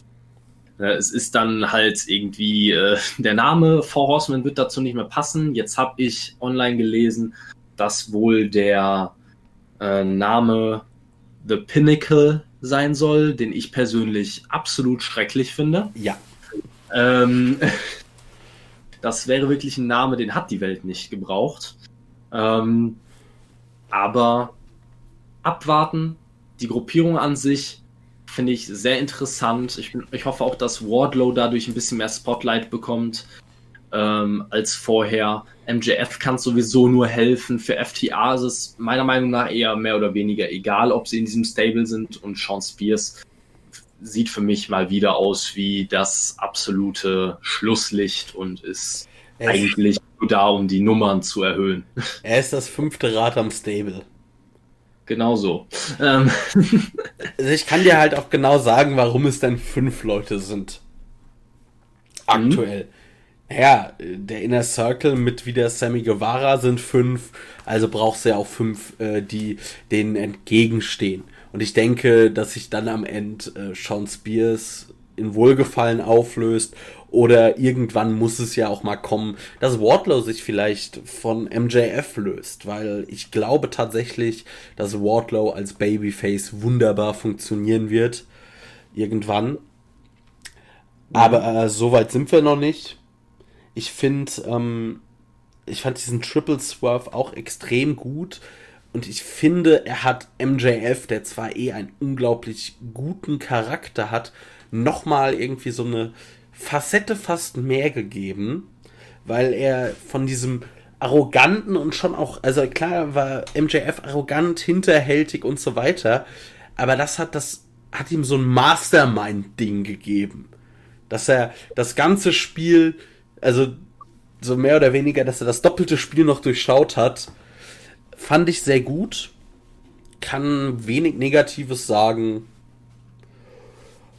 und ja, finde das wirklich ein guter, also ein guter Twist. Bin sehr gespannt, was da jetzt passiert. Eigentlich haben wir damit den Inner Circle wohl höchstwahrscheinlich face geturnt. Was gerade, mhm. was denke ich gerade für Sammy Guevara wichtig ist, äh, ihn so langsam in Face-Stellung zu bringen. Ich denke, es wird jetzt noch so ein bisschen halt ein Programm gegen MJF und seine Truppe geben und ich vermute fast, dass dann der Inner Circle sich irgendwann einfach so langsam auflösen wird. Ja, also ich sehe das ähnlich. Erstmal zu der Zahl, warum es fünf sind. Ich habe es mir auch so erklären können, dass man sie theoretisch auch vor Horseman nennen könnte, obwohl es fünf Leute sind, weil Wardlow vielleicht nicht offiziell als Horseman gezählt wird, sondern ja nur der Bodyguard von MJF ist. So könnte man sich das auch erklären. Grundsätzlich äh, stimme ich dir aber bei allem zu, was du gesagt hast. Auch dass der Inner Circle sich mit der Zeit wahrscheinlich auch selber auflösen wird. Äh, einige Leute haben jetzt ähm, via Trinidad in, ins Spiel gebracht, weil Online-Quellen berichten, dass sie in den Startlöchern stehen soll und dass sie dem Inner Circle als weibliches Mitglied äh, ja, beitreten könnte. Ich sehe den Sinn ehrlich gesagt nicht, weil sie sich mitten in einer Fehde be befinden und MJF Stable genauso wenig ein weibliches Mitglied hat. Daher braucht man das eigentlich an dieser Stelle überhaupt nicht. Und ich fände es eher wichtig, dass sie in die Women's Division eingebaut wird, um mal wieder überhaupt vernünftige Storylines aufzubauen. Ähm, aber ansonsten zu dem Segment abschließend würde ich noch sagen, wie Jericho das gesellt hat 1 plus mit Sternchen. Ja. Also wirklich, er zählt das wie ein absoluter Gott. Diese Powerbomb von Wardlow von der Stage durch zwei Tische. Jericho wurde davor schon blutig geschlagen. Er lag auf diesem Tisch und man hatte wirklich den Eindruck, oh, hier ist gerade was passiert. Ja. Also dem geht es gerade wirklich nicht gut. Und ich, der, hat den, der hat das so unfassbar gut gesellt. Unglaublich. Ja, ich finde auch, da muss man nochmal ganz kurz auch MJF loben. Also, weil, gut, wir sind das von MJF nicht anders gewohnt, aber der Mann ist 24. Das ist im Wrestling ja eigentlich fast noch Rookie-Alter.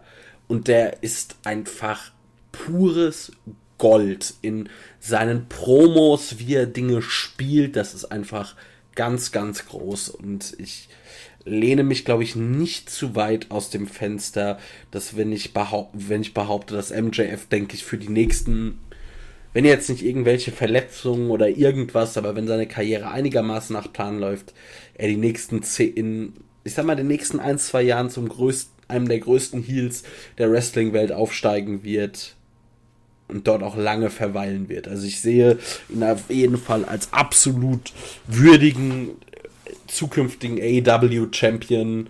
Und ich denke, bei ihm ist wirklich the sky's the limit. Ja, kann man so unterschreiben. 100 Prozent. Ja. Gut, damit denke ich, ist die aktuelle Dynamite-Ausgabe komplett abgehandelt. Jetzt ist die Frage, sollen wir noch, äh, wir haben noch zwei andere Themen vorbereitet, sollen wir die noch mit reinnehmen? Ähm, ich würde sagen, für ein Thema ist auf jeden Fall noch Zeit. Gut. Ja. Und ich würde dann jetzt einfach mal vorschlagen, weil du gerade Thea Trinidad genannt hast. Nehmen wir doch jemanden dazu, der mit ihr eng verbunden ist unter seinem WWE-Namen. Ich weiß gar nicht, wie sein bürgerlicher Name ist. Andrade hat bei der WWE um seine Entlassung gebeten. Es ist ja schon länger bekannt, dass Vince McMahon keinerlei Interesse mehr an ihm hat. Er ist seit, ja, grob irgendwann dem Herbst letzten Jahres nicht mehr im WWE TV gewesen und ja, hat jetzt nun offiziell um seine, oder offiziell, aber man hört, er hat um seine Entlassung gebeten. Jetzt würde ich erstmal dich fragen, was denk, was hältst du generell von Andrade? Findest du, ist es schade, dass man ihn nicht einsetzt. Ist es dir egal? Sagst du, naja, ist jetzt auch kein Verlust für irgendein Produkt, wenn der nicht zum Einsatz kommt? Ähm, ich würde sagen, Andrade ist für die WWE kein Verlust. Würde ich tatsächlich so mitgehen. Ähm, er wäre aber mit Sicherheit ein großer Gewinn für Promotions, die mehr Wert auf das In-Ring-Produkt legen. Weil Andrade im Ring großartig ist. Das hat er bei NXT mehr als genug unter Beweis gestellt. Ich ähm, kann mich noch heute an die Matches gegen Johnny Gargano erinnern, die einfach unfassbar gut waren. Wirklich unfassbar gut. Ein paar meiner Lieblingsmatches aller Zeiten. Ähm, aber was ihm halt auch immer zu Lasten gefallen ist, ist einfach das, was wir auch vorhin mit Penta angesprochen haben oder bei Phoenix, die fehlenden Englischkenntnisse. Dadurch ist es einfach schwierig, ihn ohne einen Manager overzubringen. Ähm, er leidet auch darunter, dass Vega schon lange entlassen wurde, ähm, also Thea Trinidad. Ähm, und er kommt einfach, äh, er wird alleine schwer overkommen. Es ist einfach so. Und deswegen finde ich es auch, fände ich es der richtige Weg für ihn, wenn er sein Glück woanders versucht, bei New, sei es bei New Japan wieder als La Sombra oder äh, auch bei AEW. Für solche, für solche Promotions, solche Leute sind für solche Promotions einfach äh, Pflicht. Da muss man sich drum bemühen, wenn die auf dem Markt sind. Vollkommen egal, wie wie dicht das Roster besetzt ist. Im Zweifel muss man an der anderen Seite des Rosters eher ausdünnen, aber bei solchen Namen muss man zuschlagen, wenn sie auf dem Markt sind. Leider wurde ja jetzt die Anfrage seitens der WWE abgelehnt. Ähm, ich weiß jetzt nicht, wie lange sein Vertrag noch läuft. Äh, soweit ich weiß, findet man dazu im Internet auch keine Informationen. Ich bin gespannt. Nicht nur du ich muss halt sagen, also gerade, äh, ja, wenn Thea Trinidad wohl bei den Startlöchern von AEW steht, würde sich das natürlich anbieten. Es kommt noch dazu, seine, ich weiß nicht, ob Freundin oder Ehefrau ist ja Charlotte Flair. Das ist dann vielleicht auch ein Vorteil, wenn man dann weiter in den USA ist. Ähm, weil was mir noch eingefallen ist zu dem ganzen Penta und Phoenix-Ding, wo ich mir überlegt habe, warum oder wäre es nicht super, wenn Thea Trinidad kommt, sie ihnen zur Seite zu stellen. Aber darum soll es ja gar nicht gehen. Es soll ja gerade um Andrade gehen. Was mich bei der ganzen Sache tatsächlich wundert, also erstmal noch, ich gebe dir, wie gesagt, vollkommen recht, dass er ähm, man sich um so jemanden bemühen muss als AEW, dass er da eine große Bereicherung fürs Roster wäre. Aber was mich wirklich wundert, ist, ähm, dass er, ich meine, er ist verheiratet oder zusammen, was jetzt genau weiß ich nicht, mit Charlotte Flair, wohl einem der größten Namen oder dem größten Namen der Women's Division, wo es mich doch ein wenig wundert, dass da mit ihm so umgesprungen wird.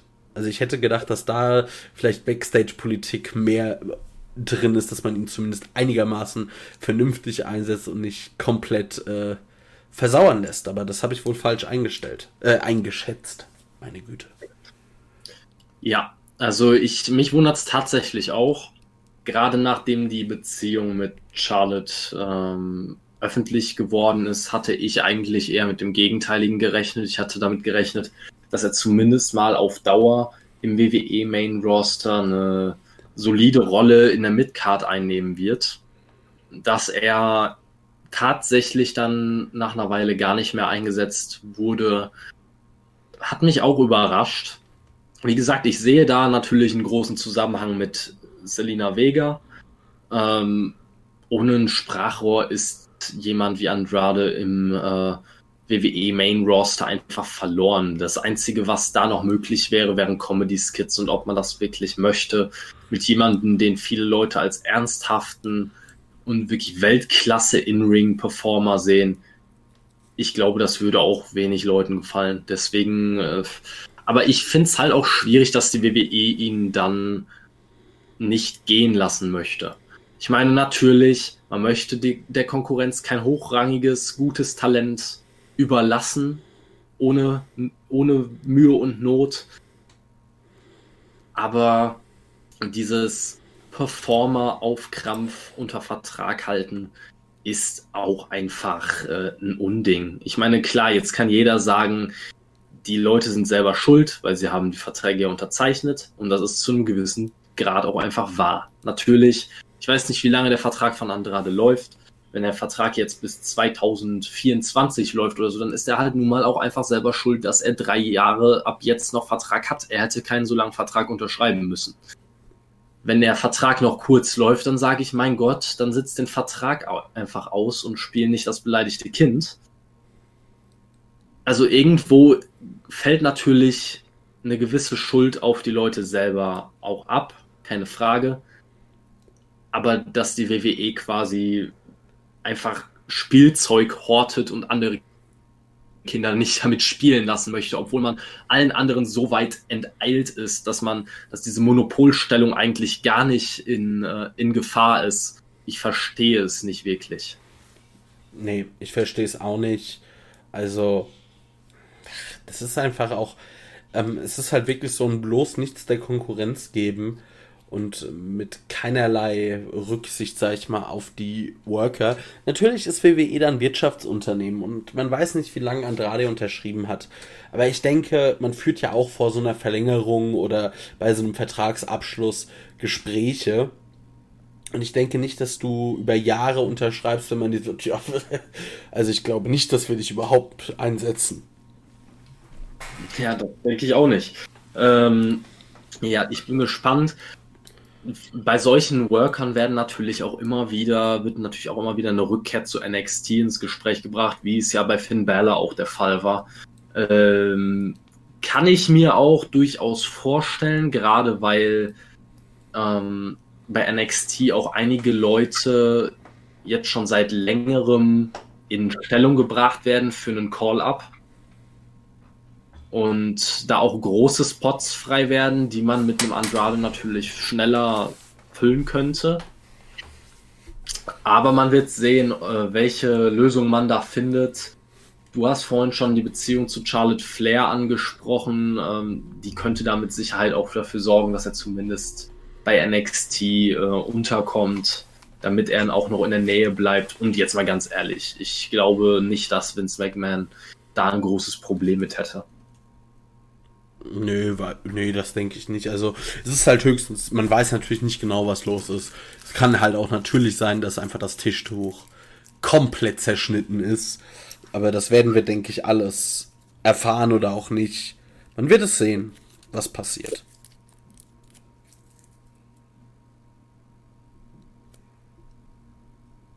Bist du noch da? Ja, ich bin noch da. Also, das war jetzt so ein etwas langes Schweigen. Jetzt wäre meine Frage, hast du noch irgendwas zu dem Thema zu sagen, hinzuzufügen? Nicht wirklich. Also ich muss halt wirklich sagen, ähm, wie gesagt, dieses Talente horten, wir sind es von der WWE halt über die letzten Jahre schon gewohnt. Also es ist nichts, es ist nichts Neues, dass die WWE Leute nicht aus dem Vertrag entlässt.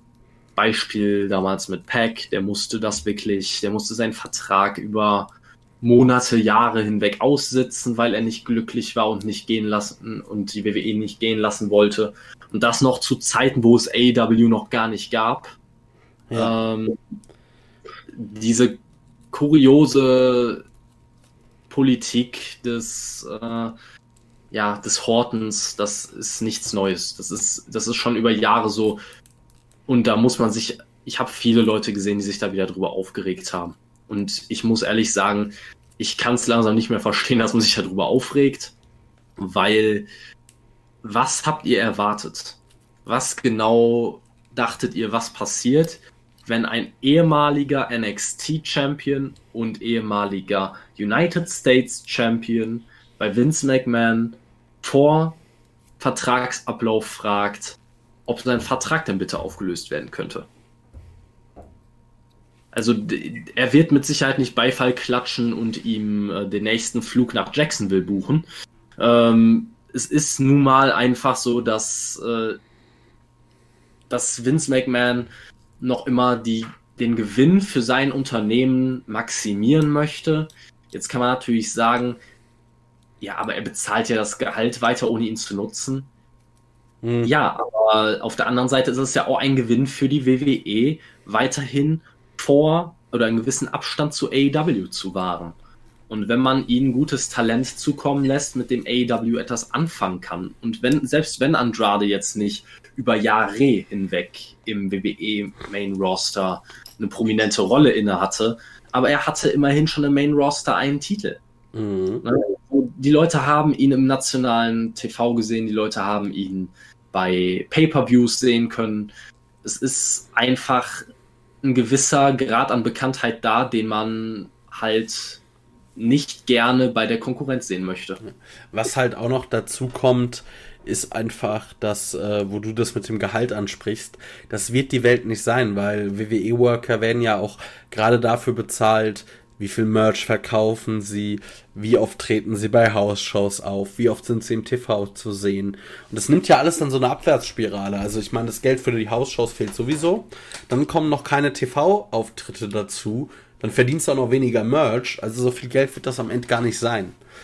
Was mich nur wundert ist, also ich meine, dass Vince, also wenn Vince McMahon sagt ja, oder man hört ja, dass er nichts von Andrade hält wo, also wo ich mich dann nur wundere, warum lässt du warum lässt man ihn dann nicht gehen? Beziehungsweise müsste das nicht eigentlich auch zu einem gewissen Nachdenken führen, so wenn man auf der einen Seite sagt, ja, das, das ist, der hat kein Potenzial, der kann nichts und so weiter, aber auf der anderen Seite möchte man ihn auch nicht gehen lassen, weil er ja vielleicht für die Konkurrenz doch wertvoll sein könnte.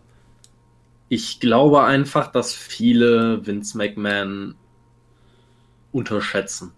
Viele denken aufgrund der Tatsache, dass ihnen das WWE-Produkt nicht gefällt und dass das Booking teilweise schwachsinnig anmuten lässt, dass Vince McMahon ein seniler, dummer alter Mann ist, was er nun mal aber einfach nicht ist. Vince McMahon ist ein sehr kluger Geschäftsmann, der alles genau durchdenken wird.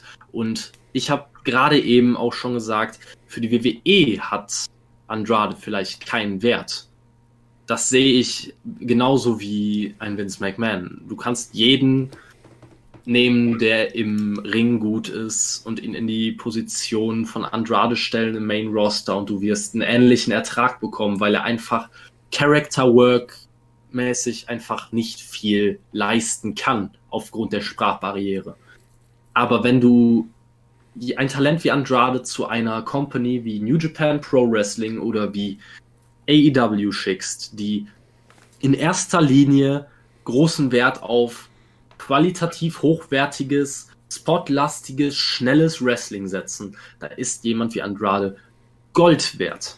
Und dieses Gold möchte Vince gerne in seinem eigenen Tresor behalten. Ja, durchaus, durchaus verständlich. So, ich würde sagen, in diesem Sinne,